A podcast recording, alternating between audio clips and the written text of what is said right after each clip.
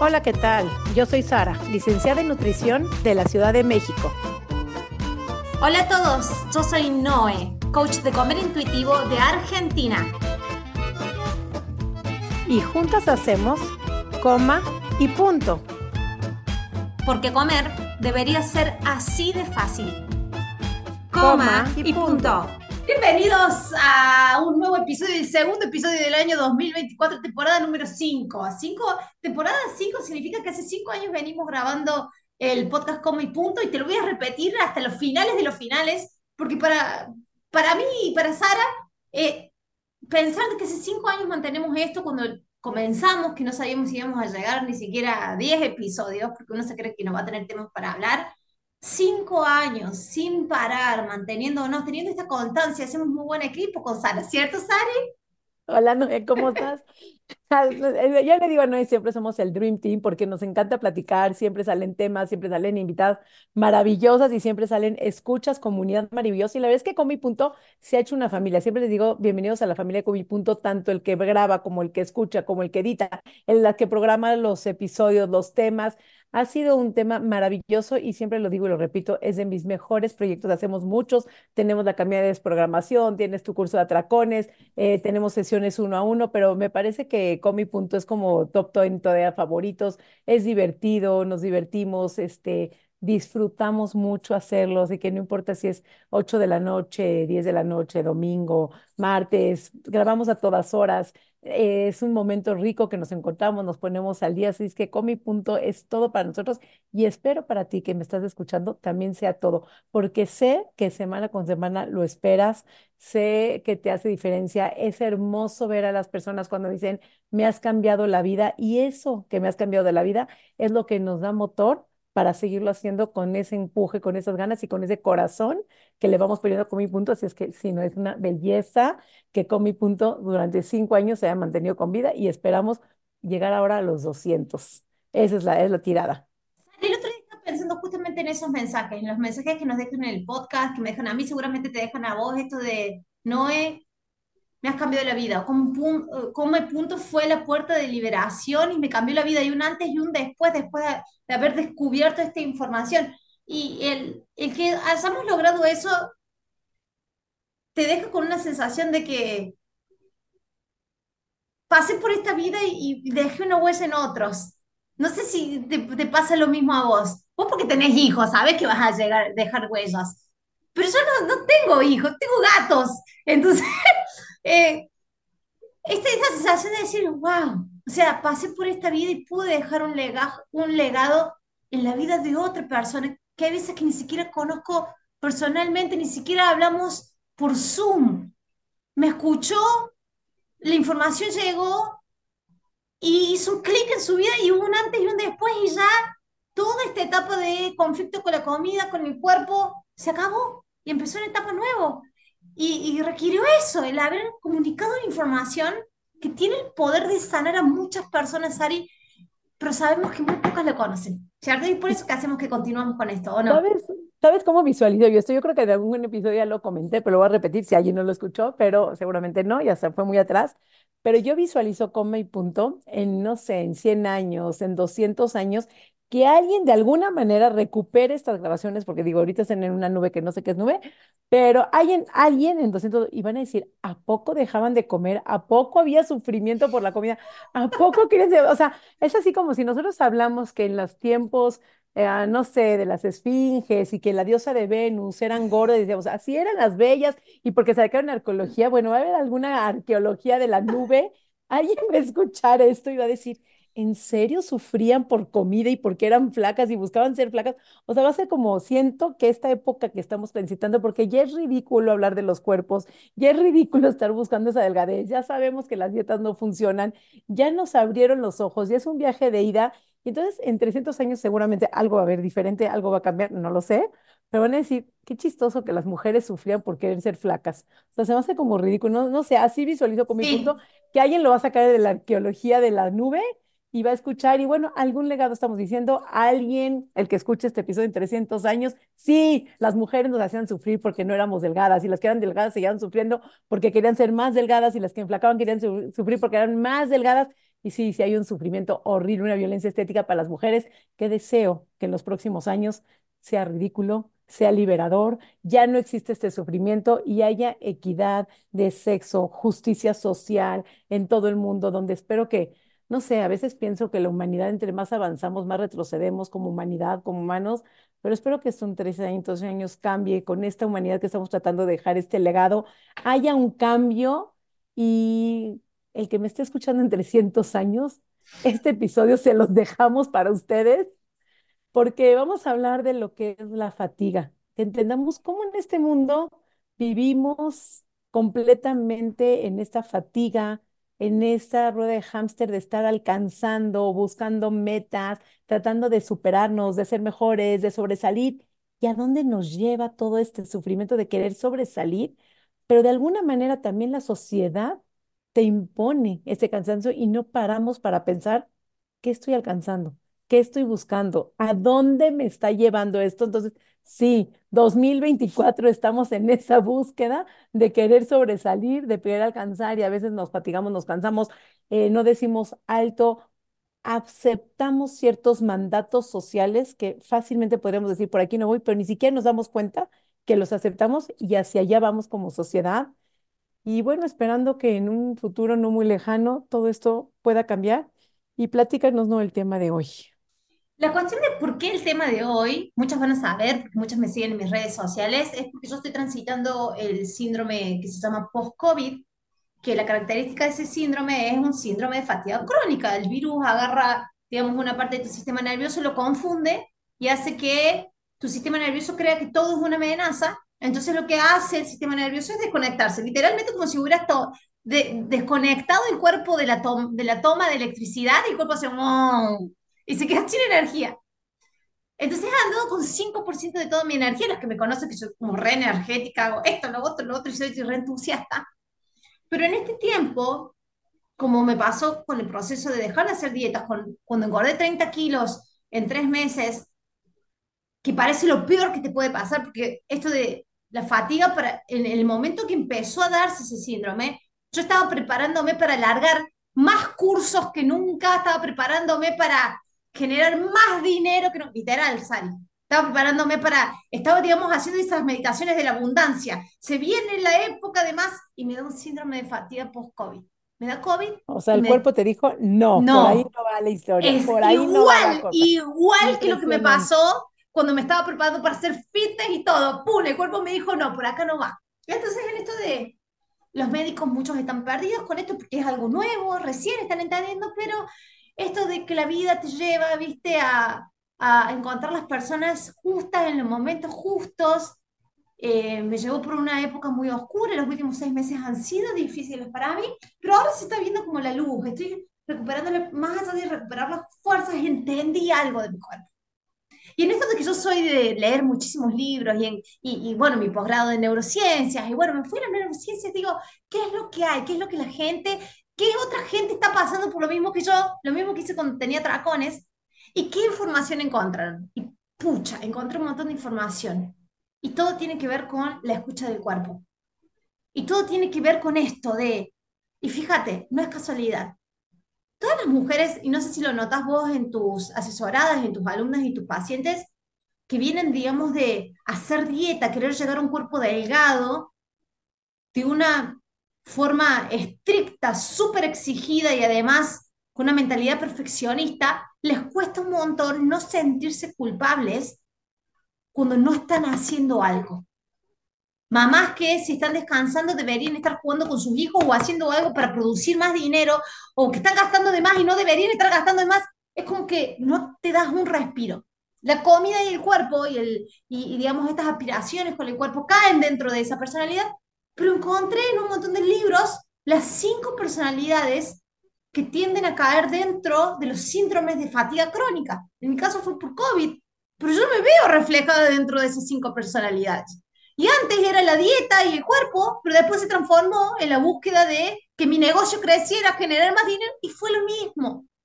Fue exigirle a mi cuerpo mucho más de lo que él podía y no escuchar, como hacemos en el comer intuitivo, escuchar las señales innatas del cuerpo, de hambre, saciedad, no escuchar cuando sí tenía que descansar. ¿Por qué? No, porque no debería estar ca- descansando, debería estar produciendo más. Porque pues, si produzco más, genero más dinero, entonces puedo pagar el alquiler, puedo mantenerme en un país donde estoy viviendo, estoy sola, estoy lejos de mi familia. Todo eso. Fíjate dónde lo podemos llegar a llevar el cuerpo. Entonces, vamos a empezar a hablar de las cinco personalidades y seguramente se van a ver reidentificadas. Total, Y no, lo quiero que vas a, y me tenés que contar historias seguramente de vos y de tu familia y de tus, de tus alumnas. No, estas pero que es cinco. importante, quiero, quiero antes de que empieces a decirlas, quiero que pongan atención, dejen lo que están haciendo y vean en qué parte, no nada más eres una personalidad, una de las cinco personalidades te vas a identificar más, pero no quiere decir que las otras no tengas nada. Todas tenemos un poco de todas, sin embargo, hay una que sobresale. Entonces, quiero que vean en cuál se ven identificadas y a veces no, yo lo veo mucho, ahorita tú que andas en el mar mucho. Las olas del mar a veces se echan para atrás, descansan y vuelven a agarrar fuerza. Lo que pasa es que el humano no nos echamos para atrás, vamos para adelante, para adelante, para adelante, para adelante, y ese para atrás genera culpa. Es como la dieta, hacer más dieta, querer más, acabo una dieta, empiezo otra dieta, no paro, no paro, no paro, y no hay un tiempo de sosiego de decir tantito, tantito me relajo, porque es una culpa ese me relajo, ese como, y entonces viene el atracón porque no paramos, porque no descansamos, y eso es lo que nos ha pasado a todas las mujeres constantemente, de querer más, querer ser más flaca, querer la mejor ropa, el mejor trabajo, el mejor puesto, seguir escalando, no importar a quién piso o quién me pisó, y seguir subiendo, subiendo, subiendo como sociedad y como humanidad, no paramos. Y con los hijos, querer que sean los mejores hijos, no los dejamos descansar. Y yo, si una mujer está, no sé, no estás trabajando, no estás produciendo, estás tantito descansando, es una culpa horrible, es una culpa por comer, es una culpa por no generar, es una culpa por no tener mejor puesto, es una culpa por ser mujer y por vivir y por existir. Y no se puede vivir así porque terminas, como dices tú, fatigada. Entonces vamos a ver qué son las cinco personalidades y qué tipo de personalidad eres tú para que vayas reflexionando a dónde te lleva, qué tanto tienes de uno de... Y piensen, del uno al 10 en la personalidad uno ¿en qué número estoy? Del uno al 10 en la personalidad 2 ¿en qué número estoy? Y déjanos en comentarios para que vean, si a, a lo mejor en una personalidad estás en cero, pero en otra estás en 7 y en la otra podrás estar en 5 y en la otra podrás estar en 10. Y la que estás en 10 es la que más te caracteriza. Y ahorita que le, leímos con Noé, ya sé cuál soy perfectamente, la tengo identificada. Sin embargo, no quiere decir que de las otras no tenga un poco mucho también. Nos vamos a Y hablar de las cinco después final voy a contar por qué nuestro sistema nervioso nos hace tener esas personalidades. Neurológicamente, qué es lo que andamos buscando como seres humanos con esas personalidades. Después va a ser la cereza del postre ese final para que entiendas todo. Entonces empezamos con la personalidad número uno, que en inglés se llama el achiever, que es el que le gusta conseguir metas. ¿Cómo le dirías en, éxitos, en... conseguir éxitos. Sí, es el, El perseguidor de éxitos. El sobresaliente, que necesita Sí, eso. sobresaliente todo el tiempo. el sobresaliente todo el tiempo, el buscador de notas altas, el buscador de, de, de este, el que siempre cree que necesita otro triunfo, otra meta alcanzada, o sea, no, y la meta esa que llegó no es suficiente, necesita otra. O sea, la Que disfruta media hora y vamos por el siguiente. No es suficiente porque tiene el nuevo reto. O sea, no descansa. Es como ya gané el Wimbledon, que ahorita estamos con el tenis, ya me gané el Australian Open, pero entonces, ¿cuál es el siguiente partido? O sea, ok, ya lo gané, chic, para y no, ni siquiera logran parar a disfrutar ese trofeo que ya alcanzaron, ese, ya tengo este puesto, ahora voy por el de la presidencia, ya, ya tengo este puesto y voy para arriba. Y nada es suficiente. Todo el tiempo está buscando qué alcanzar, qué meta alcanzar, qué logro alcanzar, qué reto poder lograr. Y ahí se la pasa, ahí se la pasa en esa rueda de hámster todo el tiempo consiguiendo algún, eh, algún reto, logro, eso. Entonces este, imagínate de que no, imagínate dónde entra el descanso o la escucha del cuerpo ahí, no entra en ningún lado, no, no entra en ningún lado. es Entonces, suficiente. una de las personalidades que tienden a caer en síndromes de fatiga crónica, ya sea neurológica o por virus. Hay un virus que pone muy sensible el sistema nervioso, más el contexto, más la personalidad del de alcanzador de metas, y el, y el, y el sistema nervioso hace, descarga la, o sea, desconecta la central eléctrica, y después salir de ese síndrome de fatiga crónica es una enseñanza en sí misma, es primero lo peleas, lo mismo que con los aumentos de peso, cuando tenés que dejar de hacer dieta. Primero lo peleas, después hacer un duelo, después empezás a entender por qué estás ahí y después se transforma en una de las cosas más buenas que te pasó en la vida porque te permite ver la vida de manera diferente. La vida te pone un stop, digamos. Pero anda fíjate si más o menos sos de este alcanzador de objetivos. Te ¿Qué lo voy a pasar a dieta, te lo voy a pasar a dieta. Dale, ¿Ya bajaste cinco kilos? Ya lo lograste, me, me propuse 5 kilos. No, no es suficiente, vamos por 15, vamos por 10 más, vamos por 3 más. Y nunca suficiente, nunca suficiente. Y en un, eh, de repente se te atraviesa un atracón, se te atraviesa un viaje, rompes todo, te sientes fatal. La culpa está a tope porque ya habías logrado esos 10, pero nunca fueron suficientes. Y muchas nos las pasamos ahí que bajabas y bajabas y bajabas, y por más que bajabas, nunca te veías suficiente. Siempre había más que bajar. Y espero poder descansar y no a base de que la vida te da la cachetada. Porque cuando llegas la vida y te da esa cachetada es cuando dices, empezar a ver y decir, ok, logré cinco o no logré ninguno, pero estoy pudiendo tener mis niveles de estables, estoy teniendo mi energía estable, estoy teniendo una paz con mi cuerpo estable. No es todo el tiempo lograr bajar de peso como la gran meta, como el gran logro, y si no lo logras, no vales nada porque esas se desvalorizan, porque si no lo logran, no son nadie. Vos sabés que no, no he tenido ninguna alumna de cuando hablamos de imagen corporal y de las veces que han bajado de peso antes y lo que percibían o lo que sentían, si se sentían felices, si lo podían percibir la baja de peso o no, la transformación de su cuerpo. No hay una que me haya dicho, ah, sí, en alguna oportunidad no bajé los 20 kilos que quería bajar, bajé 10 y me sentía bien. No, era como que bajé 5 y quería más, bajé 10 y quería más, bajé 20 y todavía cuando era 20, ahora vamos por la tonificación, ahora vamos por el rollito que quedó, el colgajo que quedó. O El sea, colgado, el suficiente, la sí, operación, o sea, es que eso, en la imagen eso. corporal, si no estás en paz y no aceptas, no resignas, no aceptas, never is enough. Nunca va a ser suficiente. Ni las mismas influencers, ni las mismas que están en las portadas de las revistas se sienten, por sí que están todas en mega Photoshop con esas portadas de revistas que tú ves o filtros o lo que sea, y mismas te dicen, es que ni siquiera me veo así. O sea, esa mujer ideal que te ponen es imposible porque es inexistente, no existe ese cuerpo ideal. Y siempre digo a mis alumnas, salte a un lugar público, al que tú quieras, búscame un cuerpo ideal. Una persona con ese cuerpo ideal, ¿qué es lo que estás buscando? Número uno, ni siquiera sabemos qué estamos buscando, pues estamos buscando algo no sé qué es. Y número dos, nunca se encuentra, una- o sea, hay gente linda, bonita, que te atrae más, que te gustaría más ese cuerpo, pero así como ideal, que no tenga ninguna solo eh, error, llamarle error, ningún solo defectito, lo que llamamos entre comillas defectito, este, no existe. No existe. ¿Vos sabés de que se hizo viral acá en Brasil un video de Anita, la cantante? Viste que Anita tiene Mm, 10.500 cirugías, pero en, en un videoclip hace unos años atrás de una canción que se hizo eh, famosa mundialmente, que la llevó a Anita, digamos, a salir de Brasil y ser reconocida en el mundo todo, que se llama Vai Malandra. Malandra es como alguien que se porta mal. Que Anita es conocida, digamos, por el twerk, viste que mueven, le, mueven mucho sus caderas y su trasero. Y que en ese videoclip mostraba la celulitis que tiene. Y últimamente, Anita es como que está cansada de mostrar lo verdadero y se hizo muy viral ahora, un- lo agarraron diciendo en la grabación de un nuevo videoclip, diciendo, vamos a tener que hacer Photoshop a todo esto porque ya estoy cansada de mostrar realidad. Ahora quiero mostrar percepción, eh, perfección. Porque realmente lo que la gente quiere consumir y le gusta ver es lo, es lo perfecto, no lo que es real. Justo, digamos, era como un backstage y quedó grabado.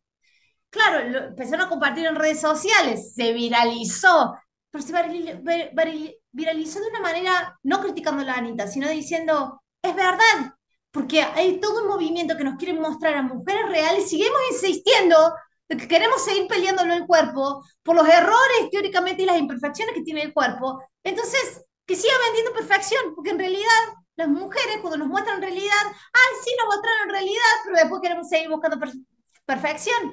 Entonces, de alguna u otra manera hizo como ese backstage que no tendría que haberse filtrado y se filtró de Anita que dice, bueno, haceme Photoshop a todo esto porque no quiero mostrar mis celulitis más porque las mujeres buscan perfección, no buscan realidad. Yo mostré un montón de realidad y no es lo que quieren las mujeres. Está claro, Básicamente, buscan pérdida de peso. O sea, si yo te ofreciera felicidad, pérdida de peso, lo que la, la cultura de dieta te enseña, te prometo que vas a ser feliz, vas a enflacar, no vas a subir de peso, no tienes que hacer dieta, no tienes ejercicio. Soy, me convierto en CB directo, porque eso es lo que te venden CB directo en la televisión, sin dieta, sin ejercicio, todos los kilos y sin rebote.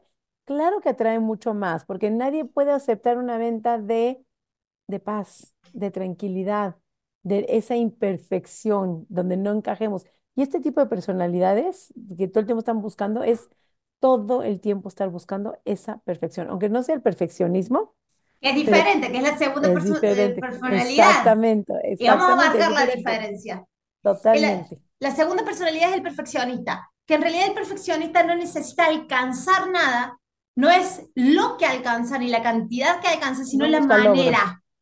No busca, no, sino que las formas sean perfectas. Por lo general son las personas que necesitan tener todo ordenado, que el pelo se vea de, de determinada manera, o sea, no necesitan alcanzar algún éxito o meta que se propongan, sino la forma en que hacen las cosas necesitan ser muy estructuradas, muy perfectas. Entonces, eso es estresante en sí mismo, el no permitirse que nada sea un error.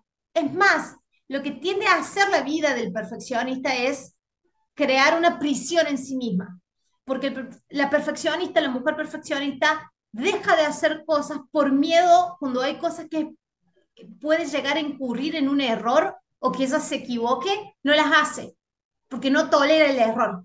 Y en realidad cuando erramos es donde si realmente lo tomamos con, con, con una forma de aprendizaje, hasta de chiste, es donde realmente crecemos y experimentamos este juego de la vida. Cuando entramos en perfecto, hay un, hay un motivo por el cual hacemos esto, no es somos tan malvados con nosotros mismos y no es que caímos en estas personalidades de la nada y que somos, estamos, eh, vinimos mal, fallados, no estamos fallados. Hay un motivo por el cual o queremos alcanzar cosas constantemente o queremos hacer las cosas de una manera determinada, perfecta, porque si no las hacemos o no alcanzamos cosas, que esa es la diferencia entre el alcanzador de éxitos y la perfeccionista, sentimos que no somos merecedoras de amor o que no estamos seguras, que vamos a ser abandonadas de alguna u otra forma o vamos a ser exiliadas de la manada o no vamos a ser parte del club o no vamos a ser parte del grupo. Sí, esto viene todo desde nuestra infancia, una predisposición de nuestra personalidad, pero a la vez alguna cosa que nos marcó en la infancia, ya sea nuestra crianza, ya sea algo que nos dijeron, algo que nuestros papás intentaron guiarnos por algún lado y realmente el niño entendió de que si no alcanzaba ciertas notas en el colegio, no iba a obtener el amor de sus padres, por ejemplo. O si no hacía las cosas sin errores, iba a ser castigado. Entonces no está seguro, entonces tiene que hacer las cosas perfectas porque si no el sistema nervioso siente que está inseguro. Y para el sistema nervioso el sentido de inseguridad no es inseguridad de que quedó la puerta abierta de casa. Inseguridad significa muerte para nuestro sistema nervioso. Acuérdate que nuestro sistema nervioso no trabaja más que con vivo o dejo de vivir y muero. Ese es el lenguaje del sistema nervioso por eso pasamos de sistema simpático, lucha y huida, a sistema parasimpático de relajación y de vida y de, y de confianza y de seguridad. Entonces, estas dos personalidades no tienen así, vinieron de la nada y son azarosas. Tienen una razón de ser. ¿Se anda pensando en la diferencia entre el alcanzador de éxito o el alcanzador de objetivos y el perfeccionista? Y fíjate cómo el perfeccionista también tiene que ver con el cuerpo. Verse de determinada manera, que tu cuerpo pese determinados kilos, tenga determinada talla, tenga determinada textura tu piel y no tenga celulitis. Esto que decía Anita, la mujer quiere perfección, no quiere realidad. ¿Qué sentido de falsa seguridad? Esto que busca nuestro sistema nervioso, amor y seguridad, estamos buscando a través de mostrarnos perfectas, capaz de que no ser criticadas, porque capaz que vivimos mucha crítica. Y fíjate cómo el que tiene el toque, el trastorno obsesivo compulsivo, por lo general tiene antecedentes de haber sufrido bullying o mucha crítica. ¿Te das cuenta que tiene todo sentido? Entonces, el transformarte en una perfeccionista es escapar del sufrimiento de un bullying o de mucha crítica que tuviste cuando eras chica. ¿Te das cuenta que tiene un sentido? Porque caemos en el logrador de éxitos o de objetivos y en el perfeccionista, Sari. Totalmente, es como un... tiene, tiene que venir de, alguna crítica, de, de algún momento alguien te criticó y eso eh, pone en riesgo tu pertenencia a tu manada, la pertenencia a tu núcleo más cercano, mamás, papás, hermanos, amigos. Entonces, cuando hay ese eh, reclamo y sientes que si no eres perfecta, estás fuera de la jugada, fuera de la pertenencia, fuera de tu manada, es atentar contra tu supervivencia. Entonces, todo el tiempo te estás buscando esa perfección para asegurar la pertenencia en tu núcleo seguro, ya sea mamá, que seas mirada, que seas aceptada o que no te regañe, que no se enoje, porque mucho eso pasa con padres muy exigentes, que los niños se, se sobreexigen tanto para que esa mamá no la regañe, porque el regaño significa un rechazo. Y O no mamá no me ama. rechazo, Sí, exactamente, o no me ama, o no me rechaza, o no soy suficiente, o no me mira, o no me felicita, o no me elogia, o lo que sea. Entonces viene desde el núcleo más cercano, llámese mamá, la maestra, el amigo, pero ¿a quién perteneces? ¿Quién para ti es tu figura importante de pertenencia? Y si no lo haces como es espera, pone en riesgo esa pertenencia, esa mirada, ese elogio, eso que tú esperas y buscas. La única manera de salirte de ese perfeccionismo es cuando le quitas imp- importancia al que dirán. Y el quitarle importancia lo va a pasar también a la dieta, es cuántas personas no están buscando achicarse, hacer dieta, dejar de comer, simplemente por el que dirán, por la aceptación desde el marido, desde los padres, porque si todos fuéramos ciegos, a veces digo, hacer el ejercicio de que si todos, literal, piénsate, si todos en este mundo, todo tu alrededor, tus personas importantes, de veras no haber espejos y no verían nada, y no, y tú no verías, y nadie vería ¿seguirías buscando esa extrema delgadez? ya existe ese experimento, Sari. Yo lo sé, Hay eso una- un libro que se llama Espejito, Espejito, que la, la chica hizo un año de ese experimento. Y Y sanó su imagen ¿cómo te corporal sentir? así. Claro, ¿cómo te hace sentir el que nadie te ve?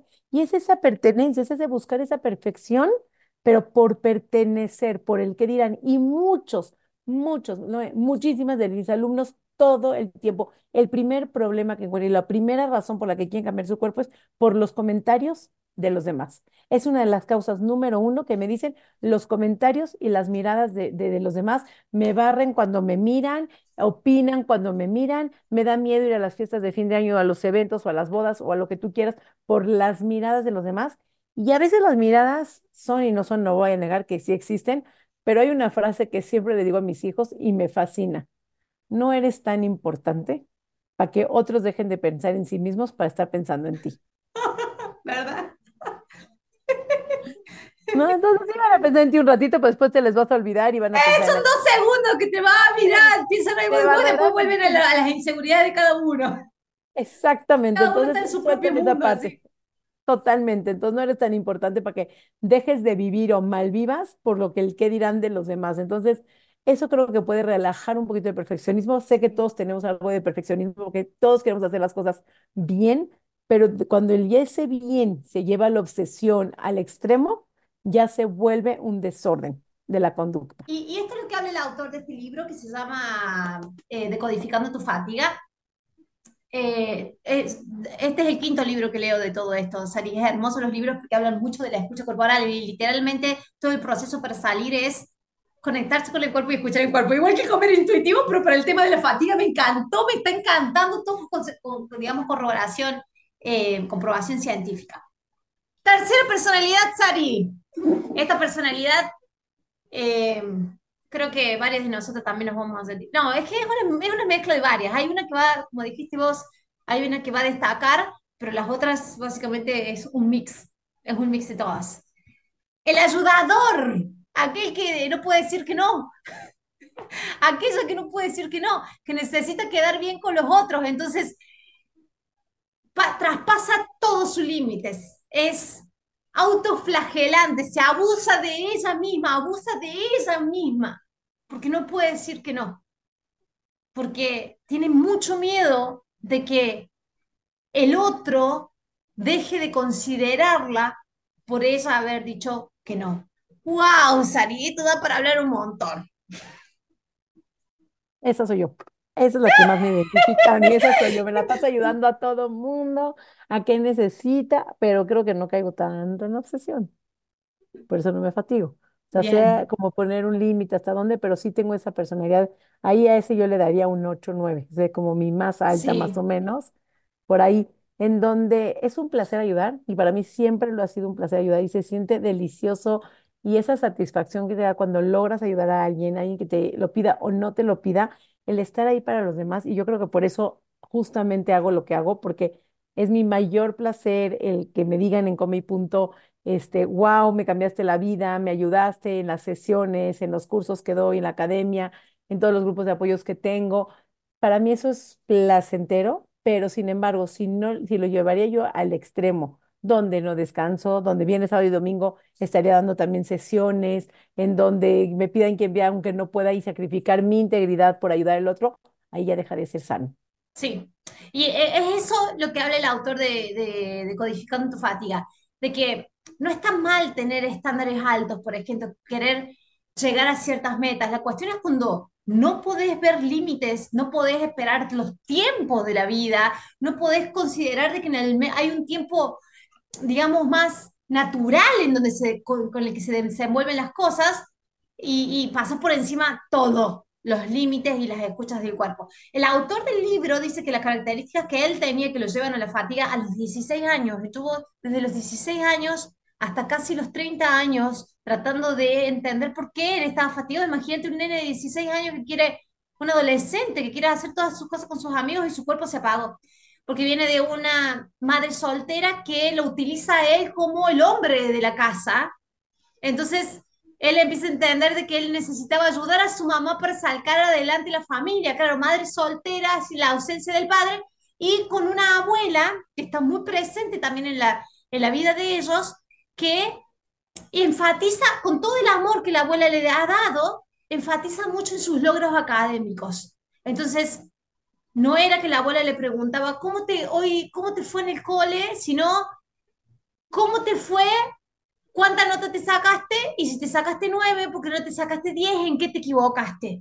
Entonces, se transforma en una persona que es del estilo perfeccionista, tengo que hacer todo perfecto para agradarle a mi abuela. Esto es psicológicamente como actuamos los seres humanos, no lo hacemos de a propósito, es inconsciente esto.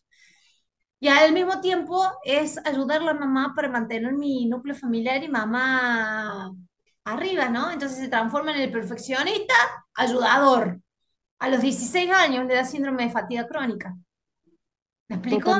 Sí, sí, claro, es que es Pasó todos sus vivir. límites. Sí, sí, sí, sí, es imposible estar viviendo en, em, a tope al 100% en todo. O sea, está bien que nos mantengamos, yo siempre digo, como el comer intuitivo, en un 3 y un 8.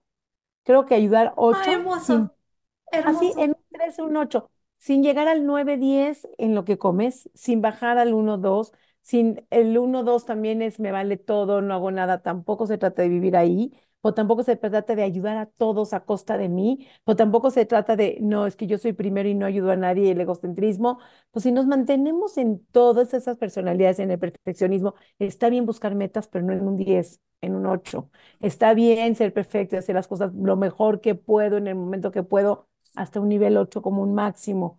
Entrar en esa parte ayudadora hasta donde yo puedo sin que sobrepase mi integridad. 3 y 8 está lindo, Y escucha esto que ¿cuándo lo conocemos. Y Claro, escucha ¿cuándo esto que lo conocemos de las dietas. Escucha. Entras a fatiga cuando te vas al extremo. Claro, pero fíjate lo que es característico de todas estas personalidades que todavía tenemos otras para compartir. Que todas tienen pensamientos blanco y negro. Claro, No te, se dicotómicos, acor- totalmente. no te, no te, se no se te hace acordar a la dietista que dice, yo me salí en este cuartito de galleta, entonces ahora eché todo a perder, tengo un atracón. Esto Claro, de son que, pensamientos dicotómicos de que si no lo hago perfecto, nada va a salir. Entonces es un todo o o nada nada. Seguramente, y si no ayudo suficiente todo, entonces va a ser un nada. Y son pensamientos obsesivos recurrentes todo el tiempo. Están teniendo como, tengo que hacerlo, ¿por qué tengo que hacerlo? Entonces, cuando son recurrentes, cuando son obsesivos, ahí entras en un 9 10 de obsesión, de estar todo, ahí no. Cuando estás en un 8 entras como en una paz muy linda, 7 8 entras en una paz, espero que estén entendiendo como en una escala del uno al 10 donde 10 es completamente obsesivo, 8 es como puedo manejarlo. ¿En qué punto tú puedes manejarlo sin que te lleve y te sobrepase y donde te lleve a tu, a tu exceso que te rebase de lo que vas poniendo hasta que vas a tener en un atracón, en una fatiga, en algo que te desequilibre por completo? Escuchar la cuarta personalidad. Es impresionante, estamos todas metidas en estas personalidades. La ansiosa. Ah, bueno, ok.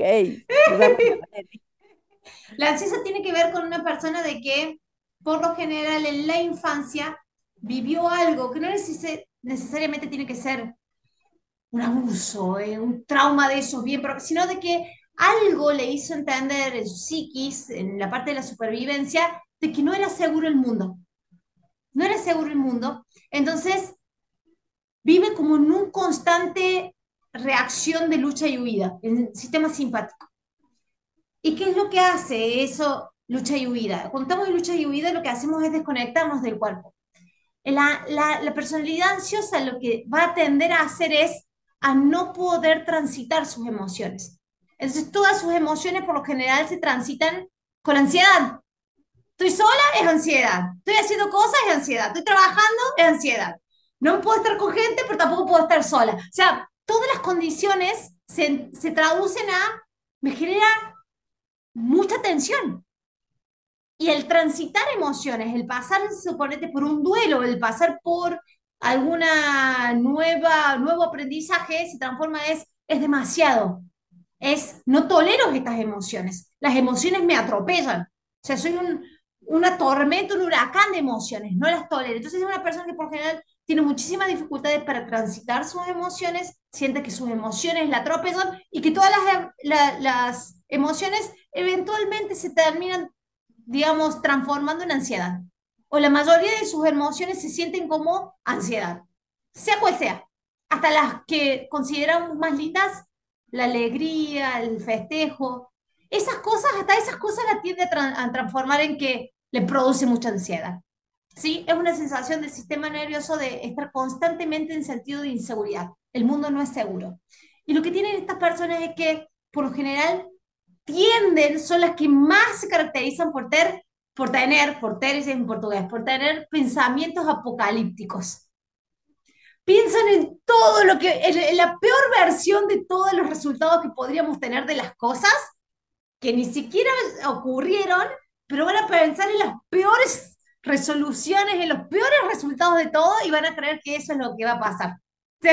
es una película de apocalipsis now en su cabeza. Diferente del perfeccionista, diferente del logrador de objetivos, diferente del ayudador, que no tiene esta característica de pensamientos catastróficos constantemente. Entonces, por lo general, a, la personalidad ansiosa se trabaja muchísimo con meditación, con mucha conciencia de sus pensamientos. Ellos hiper creen que todo lo mal, lo malo le va a ocurrir a ellos. Entonces, claro, nunca están seguros. Tu sistema nervioso está reaccionando todo el tiempo que vas a poder transitar emociones. No hay forma te das cuenta que muchas de estas personalidades vienen con estas sensaciones de que comen, comen por ansiedad o comen por y lo tratan de solucionar con una dieta. ¿Te das cuenta? Y, eh, no, y es que ya iba yo, necesitan de ciertas sustancias para calmar esa ansiedad. O el chicle, o el cigarro, o el vape, o la comida, o el pan, o el chocolate, o el estar, eh, las gomitas, o constantemente están buscando algo para que cambie, calmar. Parecería que ese producto externo va a calmar la ansiedad. Y a veces, como hablamos el episodio pasado, no necesitas comer cuando es un hambre emocional porque no te va a calmar esa ansiedad. Y nos han enseñado que, obviamente, desde chiquitos, cuando llorabas, estabas ansioso, estabas inconforme, pues la tapa oral es la que más se desarrollaba, si no te ponían el chupón y te calmabas. Entonces, fíjate que todos esos productos tienen relación con la boca, el cigarro, el vape, la comida, tiene que entrar por la boca esa ansiedad y tenemos como sociedad, como mujeres ansiosas, buscar otras estrategias, como decía Noé, o yoga, o la meditación, o la respiración, o el ejercicio, pero otra vez, no ansioso, porque cuando caemos en el ejercicio compulsivo, ansioso, también estamos cayendo en ese personaje ansioso. Entonces, todo lo hacen con ansiedad.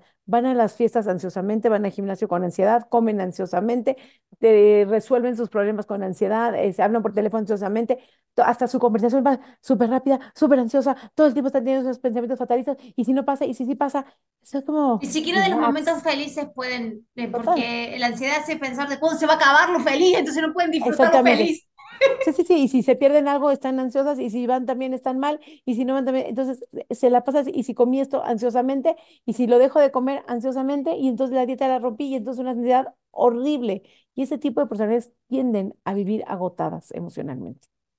Sí, sí, porque es agotador vivir en, en tener que estar escapando internamente de tu, de tu sensación de tensión incomodidad interna constantemente, tener que estar escapando de eso. Algo que te, y, más, y vamos, y tener que estar, es agotador. Entonces, por supuesto vas a caer en un síndrome de fatiga o en algún momento de la vida te va a tener que hacer un stop grande y te va a tener que enseñar cómo autorregularte o volver a regular tu sistema de- nervioso de nuevo. Y sabes Algo que que te no, pasó en la infancia, pero te toca, te- nos toca a nosotros autorregularnos. esas personas viven muy solas, porque es agotador vivir cerca de ellas. Ah, sí, Personas ansiosas es sí. agotador porque te transmiten su ansiedad, porque viven en una ansiedad, porque no tienen pensamientos tranquilos, porque todo el tiempo tienen que estar haciendo cosas, tienen que estar así, están pensando de qué comer, para qué comí, por qué me lo comí, a qué horas me lo voy a comer. Terminan muy solas porque es difícil tener relaciones con este tipo de personas. Entonces, investigate, reflexiona si estás ahí, qué te genera esa ansiedad, cómo lo puedes cortar y cómo puedes sustituir esa ansiedad por prácticas mucho más tranquilas, saludables, sanadoras Hay un libro que es genial para el, el tipo ansioso, que es El poder de la hora. Ah, lindísimo. Ese, ese libro es para los que quieren empezar, digamos, prácticas de se- si la característica de su personalidad es predominantemente de ansiedad, el poder de la, literal, tienen que trabajar muchísimo en la conciencia de sus pensamientos. Estos pensamientos catastróficos que se van al futuro y que dan la peor versión de lo que va a pasar en el mundo. Bien, eh, en eso tienen que trabajar mucho el ansioso. Entonces, es traerte la hora, mindfulness, presencia, eh, escaneo corporal, digamos, Momento a momento, Momento a momento, estar, digamos, en momento. el- por eso el poder de la hora es un muy buen libro para ese tipo de Claro, personalidad. y el comer mindfulmente en momento a momento, Sí, disfrutando, no ansiosamente. Este tipo de personas en la parte de la alimentación, eh, la alimentación de atención plena al comer funciona muchísimo porque desde que vas comiendo y vas poniendo atención al alimento, cómo llegó a tu plato, todo lo que tuvo que pasar para llegar, el pedirle al cuerpo que utilice lo que necesita, sentir el bocado en la lengua, en el cuerpo te hace reflexionar de otra manera y te hace calmarte en relación a cómo estás consumiendo los alimentos. la última personalidad, Sari, Bien, sale la quinta. la ¿En cuál seguimos controladora. Oh, bueno, ok. Alcen las manos las controladoras. Creo que hay, muchísimas en este mundo. Yo creo que la, la controladora es como que se mixtura con todas las anteriores, pero básicamente es esa que se pesa varias veces al día, la que pesa la comida, la que controla el horario de la comida, la que hace ayuno y no puede, y que tiene que exactamente hacer tantas horas de ayuno. De nuevo, acuérdate de que todas estas personalidades tienen que ver o con un sentido de búsqueda de ser amado o con un sentido de seguridad que el sistema nervioso está sintiendo que no lo está teniendo. El ansioso, porque hay un futuro incierto, pero el controlador hay un presente incierto. Entonces necesito estar seguro de que todas las variables están a mi favor. No, no hay forma de vivir así. Imagínate si tenés y que controlados por controlar. mí. No, no, No, no, y yo todo controlado por mí. No, no, y la realidad es que en esta vida incierta, la realidad es que no controlamos nada. Nada, Creemos que controlamos y no nada. controlamos. Entonces viven frustradas. Entonces se la viven controlando. Son las que mejores, cuando me, me llegan este, pacientes controlados, que luego, luego me doy cuenta, son las que hacen perfecta la dieta, que nunca la han roto. Y van de una dieta en una dieta, pero lo malo es que con toda esa dieta perfecta que hacen, ni siquiera pueden controlar su peso. Entonces, chicas controladoras, el peso no va a ser controlado por más controladoras que sean ustedes. O sea, eso no va a ser, no va por ahí el peso, el cuerpo no se controla, aunque tú seas mega controlado y controles perfectamente bien, tu dieta, tu ejercicio, tus licuados, todo lo que tengas que, tus eh, eh, machas y pies y todo lo que decidas comer, tu cuerpo no vas a poder controlar ni tus niveles bioquímicos ni tu peso. Y genera un sufrimiento espantoso, un agotamiento a tope. ¿Sabes qué, eh, cuál, cuál es el tipo de controlador? Las personas que están en cargos o que tienen emprendimientos, son empresarias y que no pueden delegar porque no pueden confiar en cómo el otro va a hacer el trabajo. Entonces te- terminan ahogando a las otras personas. Por lo general, estas, este tipo de personalidad hace de que termines ahogando a los que trabajan con vos o a los que están en tu familia porque necesitas tener la seguridad de que el otro va a hacer las cosas tal cual vos querés que salgan las cosas. Entonces terminas como ahogando a las otras personas, más si estás en mandos de trabajo. Sí, sí. Si sos no gerente o si sos... No permiten error nada. No, no, tienen que saber exactamente todo lo que estás haciendo, pero también en las relaciones de pareja. Es agotador, de verdad. Uf, tener que saber exactamente dónde está el otro, en qué momento está el otro, que te llame, que te... De nuevo, es una sensación de inseguridad propia que estás buscando afuera un parámetro, por eso buscamos afuera en la dieta que el otro me diga qué comer exactamente, cuándo comer, para yo asegurarme que voy a bajar de peso el peso que necesito bajar para sentirme amada y sentirme mejor conmigo misma. Sí, Entonces, estamos buscando afuera una sensación que realmente la tendríamos que conseguir adentro, pero no la está pudiendo conseguir nuestro sistema nervioso porque es nuestro trabajo formarla, construirla, estructurarla. Y en el proceso de formarla, construirla y eh, estructurarla es donde realmente se transforma nuestra vida, es donde realmente hoy estoy conociendo un nivel más yo de, de escucha de mi cuerpo, donde hoy estoy, le estaba diciendo a Sari antes de, de empezar la grabación de, Sari, estoy en el punto donde pase lo que pase, sé el resultado de las cosas, como que voy a estar bien igual, o sea, estoy, yo me, me desligué de los resultados. Y empezás a vivir una etapa donde me preguntaba Sara y digo, estoy muy bien, estoy re feliz, estoy re que, sé que no estoy recuperada, estoy, no estoy pudiendo hacer surf, no estoy pudiendo hacer deporte, no estoy pudiendo eh, hacer muchas cosas, no estoy pudiendo trabajar mucho, no, o sea, todo esto que me gustaba, me ponía mucha energía en hacerlo, lo estoy pudiendo hacer, estoy re feliz, porque hice un clic interno, hice un clic donde me desligué de resultados y empecé a generar un sentido de, está todo bien, está todo bien, y pase lo que pase, primero, yo tengo una familia fenomenal, tengo padres maravillosos, eso de, más allá de los errores que yo creía, que de la relación con mi mamá, y que me había dado, de todo eso, una vez que la sanás, empezás a ver lo maravilloso que han sido tus papás con vos, yo lo veo a eso, hoy tengo una relación maravillosa, es más, está mi mamá conmigo ahora, pasando unos días para cuidarme, digamos, en este proceso de recuperación, pero estoy en un punto donde se siente muy lindo, es lo mismo este enamoramiento de nuevo de la vida, el mismo que tuve cuando estaba en mi máximo peso y entendí que podía ser feliz estando en mi máximo peso. Ese, ese, mismo, ese mismo sentido de plenitud con la vida. Entonces, bienvenido sea si estás pasando por un, por un momento de fatiga o, o capaz que post-COVID. Sí, hay mucha gente que está pasando el, el COVID largo o el post-COVID o el síndrome post-COVID, como lo quieras llamar o como se llame, todavía ni siquiera sé si tiene un nombre específico, vino para mostrarte algo, así como si estás pasando por un aumento de peso. No lo pelees tanto, vino para mostrarte algo, vino para enseñarte capaz que algo que genuinamente es un tesoro que está dentro tuyo y no estás pudiendo brillar porque estás buscando algo externo que realmente solamente se encuentra internamente. Entonces, si estás pasando por algo de eso, mm, ¿qué pensás hacer? Ay, Mm, estoy escuchándote, no, estoy, estoy escuchándote y es la parte en donde llega un punto que digo, diviértete en la vida, ah, desprograma, descolócate, despeínate, baila en la lluvia, suelta esa ansiedad, suelta ese control, suelta el perfeccionismo, suelta tantito, tantito, bájate dos rayitas a todas esas conductas obsesivas y cuando empezamos a divertirnos en la vida, hacer lo que nos, no siempre vamos a hacer lo que nos gusta, me queda claro que a veces el trabajo, a, a veces las responsabilidades nos llevan a tener que llevar pero hay momentos en la vida que podemos soltar. Y si en la comida es donde más tú puedes controlar soltar, controla el soltar, el soltar. Suelta el control de la comida, empieza por ahí.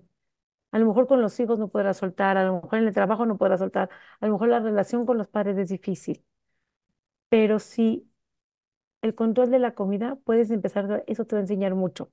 Cuando uno suelta el control de la comida, suelta el control del peso, toda la vida, te empiezas a dar cuenta que se puede vivir de otra manera.